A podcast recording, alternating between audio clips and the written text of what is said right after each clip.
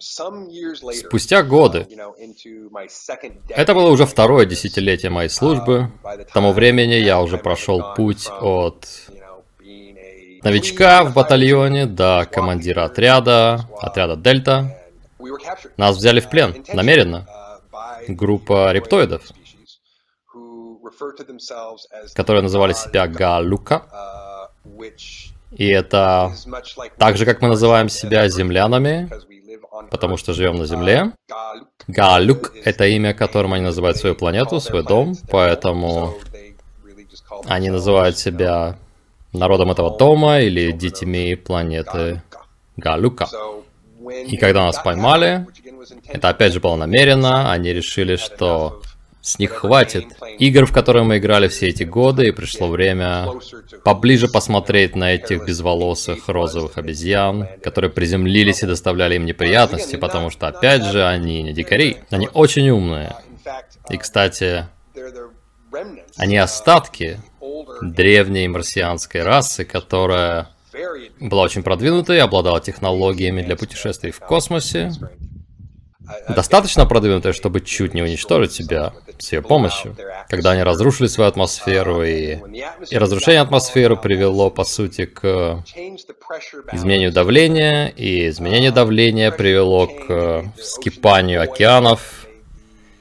Разница высокого и низкого давления была такой, что возникли ураганы скоростью в полторы тысячи километров в час, и пока весь этот воздух и влага тянулись прочь от планеты, а затем гравитация пыталась затянуть все обратно, сколько бы часов или дней все это не заняло, которое понадобилось, чтобы атмосфера снова стабилизировалась и сформировался новый цельный пузырь вокруг планеты. К тому времени все это уже прокрутилось в ураганах в полторы тысячи километров в час, неизвестно сколько, уничтожив все, что было живым на поверхности. Если бы к тому времени они не предприняли серьезные меры, чтобы вырыть глубокие, крепкие, полностью безопасные базы и города в десятки метров под землей, они бы никогда не выжили, потому что все на поверхности было полностью уничтожено. И насколько я узнал, в то время произошло следующее. Выжившие рептоиды, которые находились под землей тогда, у них был Момент жесткого пробуждения их цивилизации, когда они сказали, «Ого, мы только что убили свою планету». Это совсем нехорошо с нашей стороны. И возникло разделение. Я не знаю, было ли это 50 на 50, но возникло две стороны. Первая сказала, Боже, мы совершили ужасное, нам нужно будет заплатить за это. И нам придется остаться здесь и исправить все. Нам придется остаться здесь и исцелить нашу планету, терраформировать нашу планету. Если это займет следующие 10, 20 или еще сколько-то тысяч лет, это будет нашей ответственностью то, что мы должны будем сделать, чтобы исправить то, что мы сделали, то есть уничтожили все, что есть на поверхности. А другая группа сказала, ну уж нет, черт с ним совсем, мы уходим отсюда. Все умерло, его нет, до свидания все закончено, поэтому мы должны уйти. И они собрались и ушли. Но те, кто остался, действительно изменили свой подход ко всему, честно говоря, и разница между северными племенами южными племенами, как их называют, в том, что северные племена, по сути, решили, что чтобы примириться с планетой, им нужно вернуться к древним знаниям.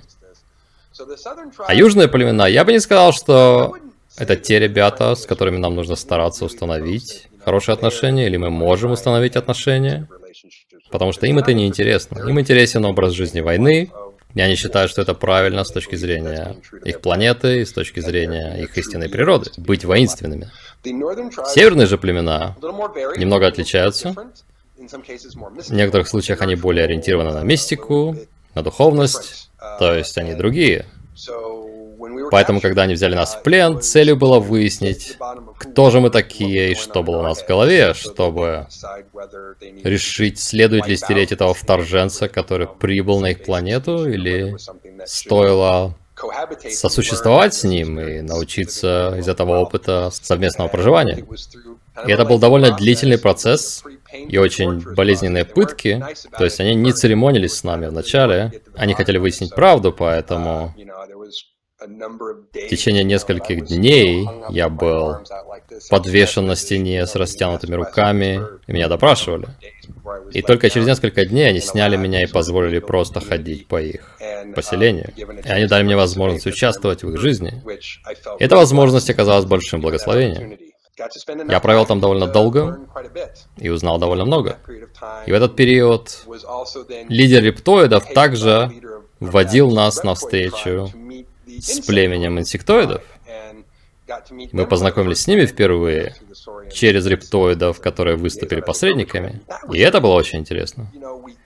То есть мы не понимали, кто был кем в этой игре, потому что в то время как там была местная раса рептоидов, раса инсектоидов и нас, там также была рептильная раса, которая вторгалась на планету.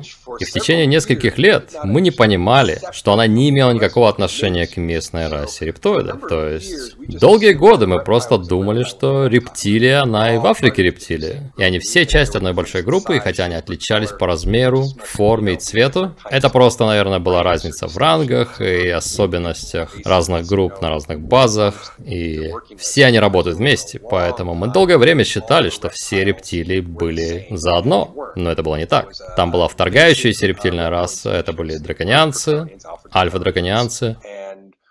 И драконианцы со всей силы старались играть на противоречиях и заставлять всех воевать друг с другом.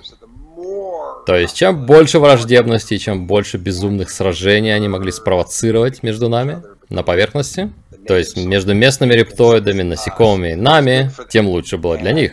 И понадобилось много времени, чтобы выяснить через надежные разведданные, что это была неправда, и что нам нужно было по-другому относиться к происходящему. Нашей целью все еще была защита всего и вся, что подвергалось угрозе там. Но нужно провести разграничение и сказать, что то, что мы думали было главной проблемой, на самом деле не было главной проблемой. И отчасти это было из-за плохих разведданных, а отчасти из-за того, что мы просто не разбирались в расах. То есть это был видовой расизм. Мы думали, что раз они все выглядят одинаково, значит они все заодно. И мы даже не подозревали, что это могут быть две абсолютно разные расы. Поэтому мы не знали, что местные рептилии и рептилии-вторженцы воевали друг с другом, и что местные насекомые и рептилии-вторженцы воевали друг с другом, и что нас пытались заставить воевать с местными, стравить друг с другом и таким образом ослабить. И мы не знали, что воздушные атаки на нас идут не от тех же ребят, которые нападают на нас из-под земли или из-за песчаных дюн. Поэтому все это было очень запутано в плане того, кто что делал и кто с кем воевал. Ну да, повседневная работа была такой. Если что-то приближается, надеваешь костюм, выходишь и вступаешь в бой. Что-то пытается совершить налет или вторгнуться, мы выполняем протокол защиты территории, а потом делаем то же самое на следующий день.